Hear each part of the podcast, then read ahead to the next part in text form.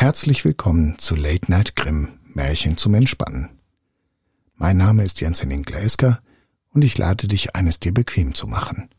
Vielleicht auf dem Sofa, vielleicht schon im Bett, eingemuckelt in eine angenehme Decke. Nach dem Märchen werde ich dir eine gute Nacht, süße Träume und einen erholsamen Schlaf wünschen. Und nun viel Spaß mit dem Märchen.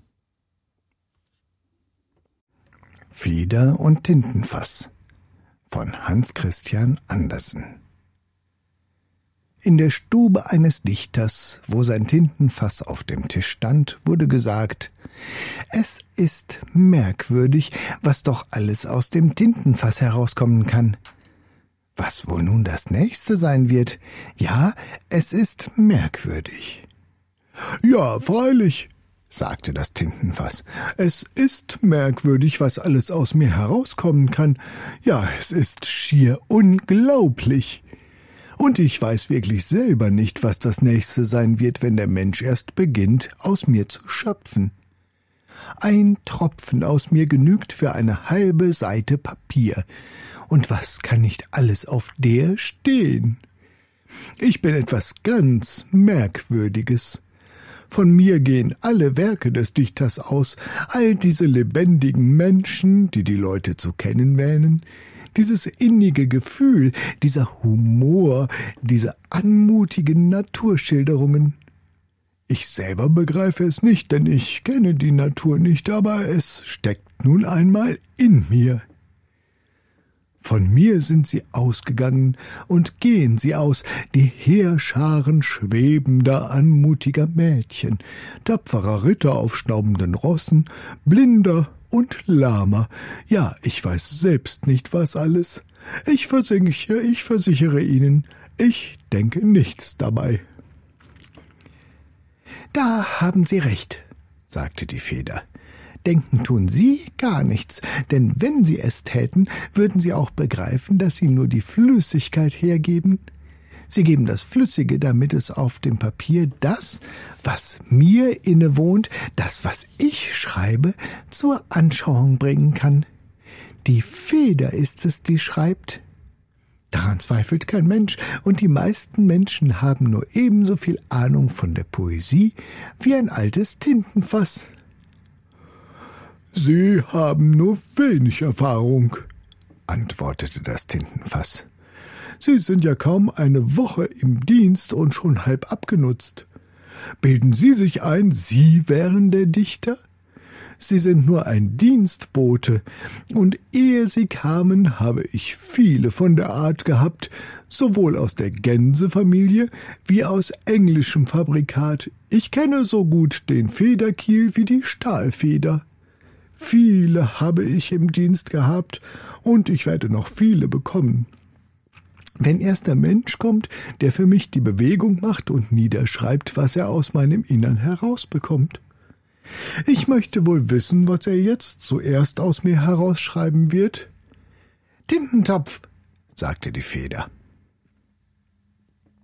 Spät am Abend kam der Dichter nach Hause. Er war in einem Konzert gewesen, hatte einen ausgezeichneten Violinspieler gehört und war ganz erfüllt und entzückt von dessen herrlichem Spiel. Einen erstaunlichen Schwall von Tönen hatte der Spieler dem Instrument entlockt. Bald hatte es wie klingende Wassertropfen, wie rollende Perlen getönt, bald wie zwitschernde Vögel im Chor, dann wieder war es dahingesaust wie der Wind durch Tannenwälder. Er meinte sein eigenes Herz weinen zu hören, aber in Melodien, wie sie in der Stimme einer Frau ertönen können, als hätten nicht allein die Saiten der Violine, sondern auch der Steg, ja selbst die Schrauben und der Resonanzboden geklungen. Es war außerordentlich gewesen. Und schwer war es auch gewesen, hatte aber ausgesehen wie eine Spielerei, als fahre der Bogen nur so über die Seiten hin und her. Man hätte glauben können, jeder könne das nachmachen. Die Violine klang von selbst, der Bogen spielte von selbst, die beiden waren es, die das Ganze taten. Man vergaß den Meister, der sie führte, ihnen Leben und Seele einhauchte. Den Meister vergaß man. Aber seiner erinnerte sich der Dichter, er nannte ihn und schrieb seine Gedanken dabei nieder. Wie töricht wollte die Violine und der Bogen sich eitel über ihr Tun gebärden.